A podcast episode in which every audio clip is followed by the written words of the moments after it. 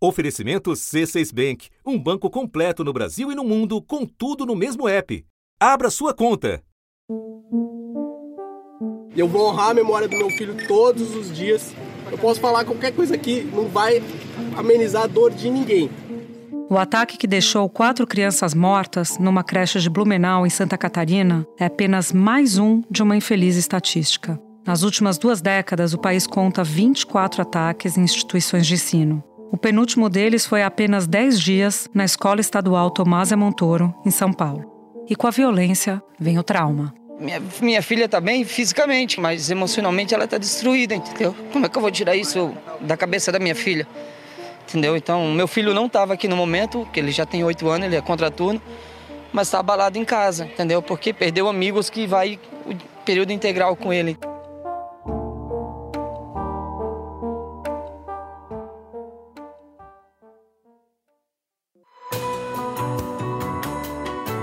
Da redação do G1, eu sou Júlia do Alibe e o assunto hoje é ataques violentos em escolas. Um episódio para entender como famílias e instituições podem abordar o tema com crianças e adolescentes.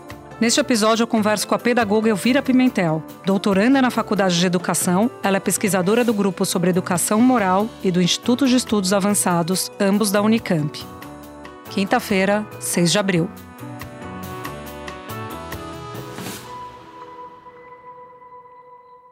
Elvira, esse ataque a uma creche em Blumenau aconteceu apenas nove dias depois de um outro, que foi numa escola aqui em São Paulo. Os casos acendem um alerta e também dúvida de como que a gente deve abordar esse tema com as crianças. Então eu quero começar te perguntando: como falar sobre os ataques violentos com as crianças pequenas e se devemos falar com elas sobre isso?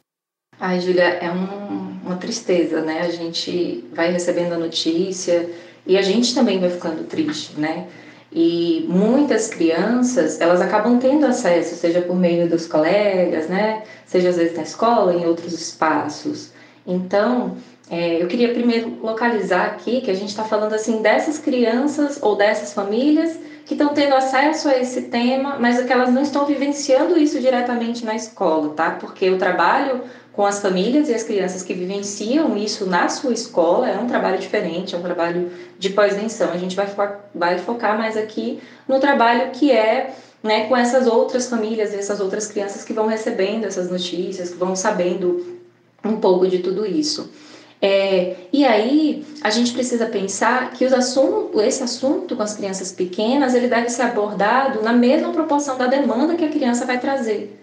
Né? Então, se ela viu em algum lugar, se os colegas comentaram, se ela pergunta sobre isso, né? se a criança pequena está trazendo essa demanda para a família, é importante que a família acolha, né? que a família perceba que essa demanda está ali e que possa conversar sobre isso, mas respeitando também a idade da criança. Então, não vai trazer a notícia é, completa, com todos os detalhes, com tudo que aconteceu, mas o que, é que ela sabe? Investiga, né? O que, é que ela, que, é te perguntando? Às vezes ela tá, ela tá ali demonstrando que tá com medo, às vezes ela tá ali demonstrando que ela ficou assustada, ou que ela ficou triste, ou ela às vezes nem entendeu a notícia, né?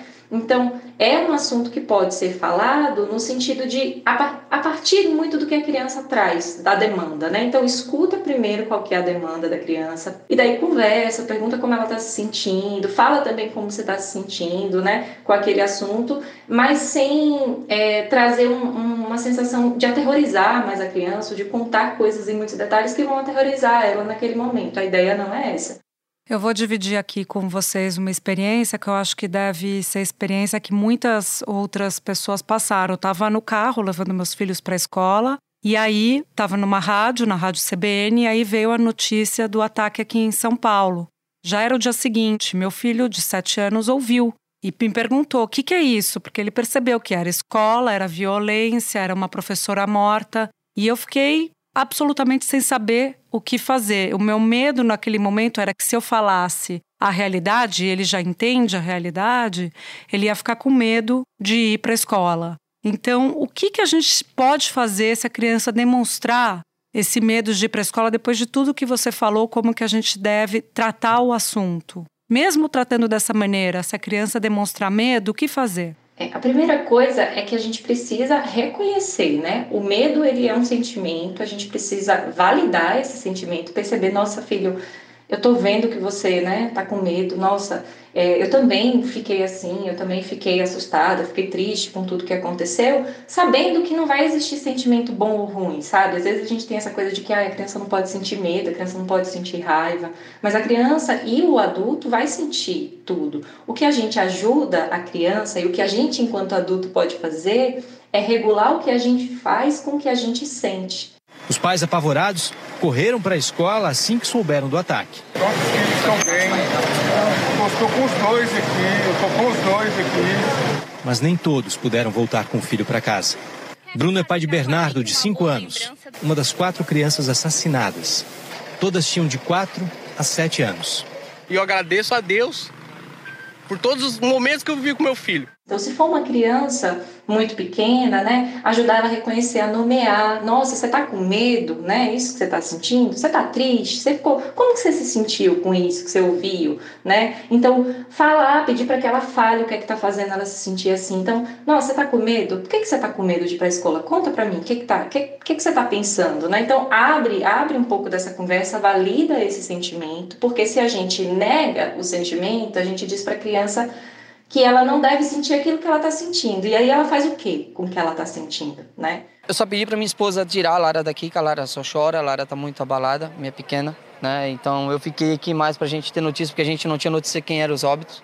Então, reforço que traz aspectos de segurança para ela, às vezes os aspectos da rotina, né, que envolve o dia a dia, né, por exemplo, a, a organização do horário, olha, você chega na escola, né, e aí a sua professora vai te receber, então, é, quando a gente está pensando é, na criança, muitas vezes, que está com medo de ir para a escola no período de adaptação, sabe, no início, a gente tem todo esse cuidado dessa transferência da confiança da pessoa de referência, que é a família, né, que é a mãe, que é o pai, ou a configuração familiar que for, para esse espaço também, que é o espaço da escola. A situação é de caso isolado, não tem relação com outras práticas criminosas e não é um fato coordenado, seja por jogo, seja por rede social, é, seja através de conversas e negociações entre criminosos e aí pensar junto em ações para que a criança ela volte a se sentir segura nesse espaço, né? E ver se tem algo a mais que está fazendo ela se sentir insegura ou se foi realmente só a notícia, né? Que já é muito séria esse ponto que eu queria chegar com você, porque você diz que é importante a gente não esconder das crianças, mas ao mesmo tempo, muitos pais, os responsáveis, a comunidade escolar, com os professores, os funcionários, tem muita gente assustada. Até que ponto a gente pode abrir para as crianças esse medo que a gente tem? Eu acho, é, Júlia, que tem uma coisa importante aí. A gente precisa se reconhecer nesse processo, né? Como você falou, nós estamos assustados enquanto famílias, né? Enquanto comunidade escolar. E reconhecer como a gente está se sentindo ajuda a gente a saber o que a gente faz com o que a gente está sentindo. Então, se naquele momento eu não estou me sentindo muito bem para conversar com a criança, porque eu acho que se eu conversar com ela eu vou passar muito mais a minha insegurança para ela do que de fato ajudá-la, talvez seja melhor que outra pessoa da minha família naquele momento converse. Mas pensar entender que nós adultos também somos seres humanos e que também vamos sentir né, tudo isso, sentir o medo. Só que a gente, diferente das crianças, já tem condição de regular isso para quando a gente for conversar com a criança. André é marido de uma das professoras que trancaram as salas de aula na tentativa de salvar os estudantes. Ele falou com a mulher durante o ataque. Daí a André começou a falar para mim que a criança estava sendo atacada. Daí ela estava em estado de choque, bem mal mesmo, sabe? Então, é, é, saber se conhecer, ver se está em condição de conversar naquele momento, né? Pensar, buscar apoio. O medo da gente vai muito também, é, de às vezes, da circulação de informações falsas. Então, verifica as informações que recebe enquanto família, né? Os grupos de WhatsApp, nas mídias, verifica a veracidade dessas informações. E, além disso, Pensa também assim, quem são as pessoas que podem te apoiar, que podem conversar com você sobre aquilo, é na escola, né? Às vezes é uma outra família, às vezes é um profissional especializado que dá para conversar, que você quer conversar também sobre aquilo. Tava a caminho do trabalho, né? Uma rotina de sempre. Minha esposa normalmente quem traz, né? A minha filha pediu até para mim trazer. Pai, me leva aí você hoje na escola. Então eu tinha deixado ela que era umas 8, 8 e 10 da manhã. Tava indo na Estrada Velha, em sentido Indaial quando eu recebi a notícia e daí a gente fica sem chão, né? Compartilhar o que você está sentindo, muitas vezes, é, é, é, um compartilhamento no sentido de se conectar com o sentimento da criança. Nossa, eu também fiquei triste com tudo que aconteceu, mas veja, né? A gente na sua escola tem isso, tem quando você entra, né? Você vai para sua sala, sua professora te recebe. Então você consegue compartilhar, se conectar com o sentimento da criança, mas numa medida que você também não vai trazer insegurança para ela. Espera um pouquinho que eu já volto para continuar minha conversa com a Elvira Pimentel. Com o C6 Bank, você está no topo da experiência que um banco pode te oferecer. Você tem tudo para sua vida financeira no mesmo app, no Brasil e no mundo todo. A primeira conta global do país e atendimento personalizado, além de uma plataforma de investimentos em real e dólar com produtos exclusivos oferecidos pelo C6 em parceria com o JP Morgan Asset Management. Quer aproveitar hoje o que os outros bancos só vão oferecer amanhã? Conheça o C6 Bank. Tá esperando o quê? C6 Bank.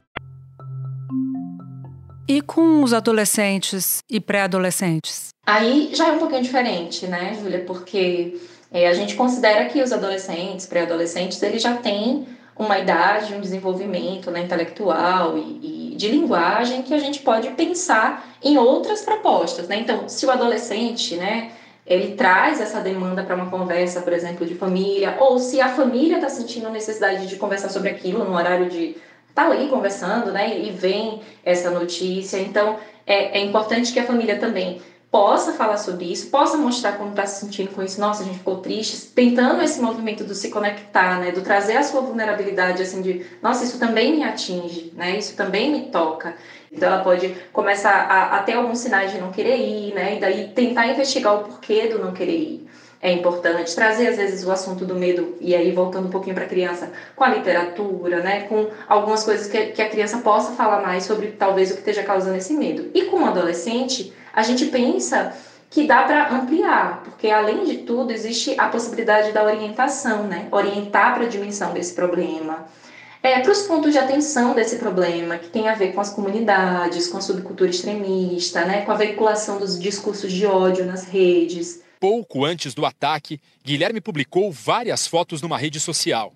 Estava armado, com o rosto coberto, com a arma e a máscara de caveira. Segundo a polícia, as botas, as roupas pretas e a máscara de caveira que Guilherme usava indicam que os dois agiram motivados por um jogo de videogame que reproduz cenários de guerras e combates. A internet ela tem o poder uh, de propagar aquilo que nós chamamos de uma personalidade eletrônica. O que, que, é isso? Isso quer dizer que na internet nós somos mais insubordinados, na internet nós somos mais agressivos, na internet nós somos mais sexualizados. Isso faz com que, na medida em que você comece a exercer essa personalidade paralela, a hora que você volta para a vida real, você traz muito dessa característica. E a ideia não é uma conversa, sabe, de confronto, de sermão, porque isso afasta. Inclusive, os estudos que a gente tem feito sobre né, o processo de desradicalização fala sobre isso. A ideia não é né, confrontar, não é, é chegar e colocar aquilo ou baixar uma regra, uma ordem. A ideia é uma conversa, né? Então, se a gente pensa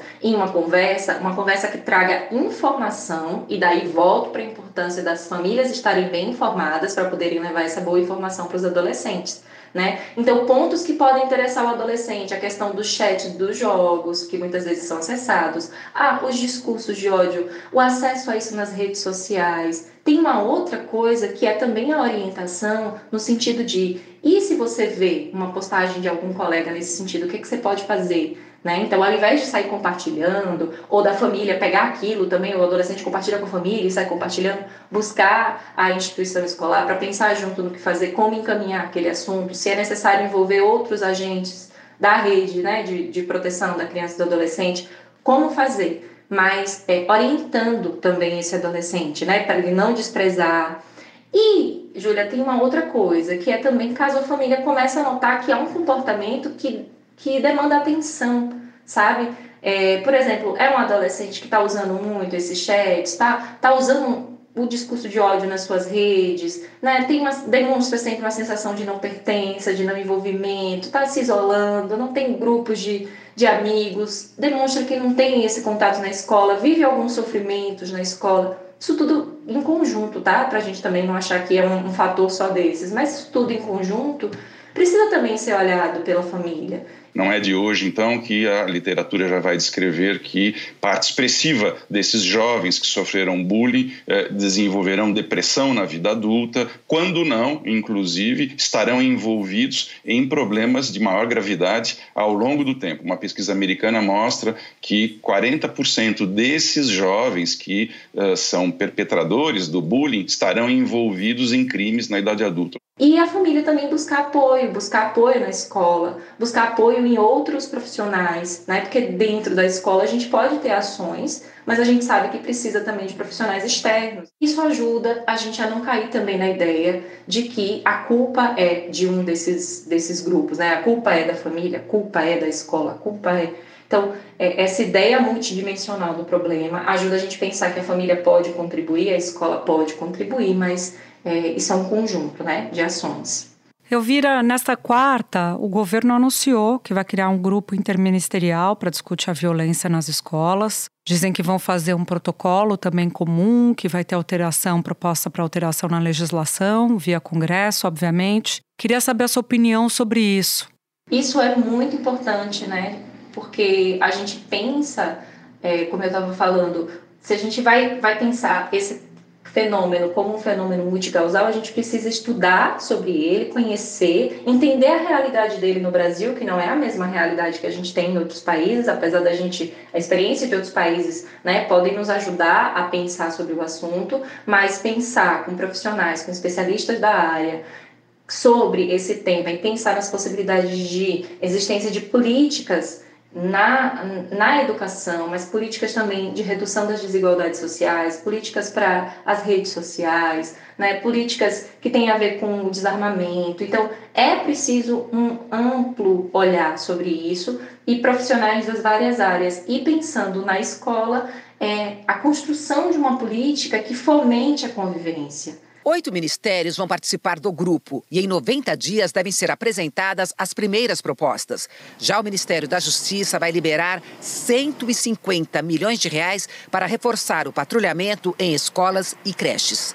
O governo decidiu ainda ampliar o grupo especial de policiais que monitora na internet qualquer tipo de ameaça a escolas e universidades.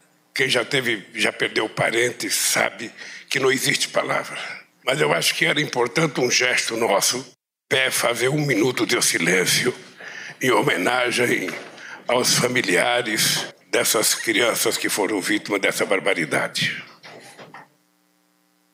Porque se a escola é esse espaço que está tendo essa violência, a escola ela é também e é muito mais do que esse espaço que está tendo essa violência, porque ela é o espaço privilegiado da convivência e pode ser um espaço de uma convivência ética, de uma convivência democrática. Né? Então, pensar isso em nível nacional é muito importante para que a gente tenha, em outros países a gente já tem políticas de convivência na escola, então é uma oportunidade né, que esse grupo pense essas questões da violência e pense também nessa política de promoção da convivência ética, democrática e cuidadosa nas escolas. Elvira, agradeço demais a sua participação aqui com a gente, dividindo a sua experiência importantíssima. Obrigada e até a próxima. Obrigada, Julia. Este foi o assunto podcast diário disponível no G1, no Globoplay, no YouTube ou na sua plataforma de áudio preferida. Vale a pena seguir o podcast na Amazon ou no Spotify, assinar no Apple Podcasts, se inscrever no Google Podcasts, no Castbox ou no YouTube e favoritar na Deezer. Assim você recebe uma notificação sempre que tiver um novo episódio. Comigo na equipe do assunto estão Mônica Mariotti, Amanda Polato, Thiago Aguiar, Gabriel de Campos, Luiz Felipe Silva, Thiago Kazuroski, Etos Kleiter e Nayara Fernandes. Eu sou Júlia do Alibe e fico por aqui. Até o próximo assunto.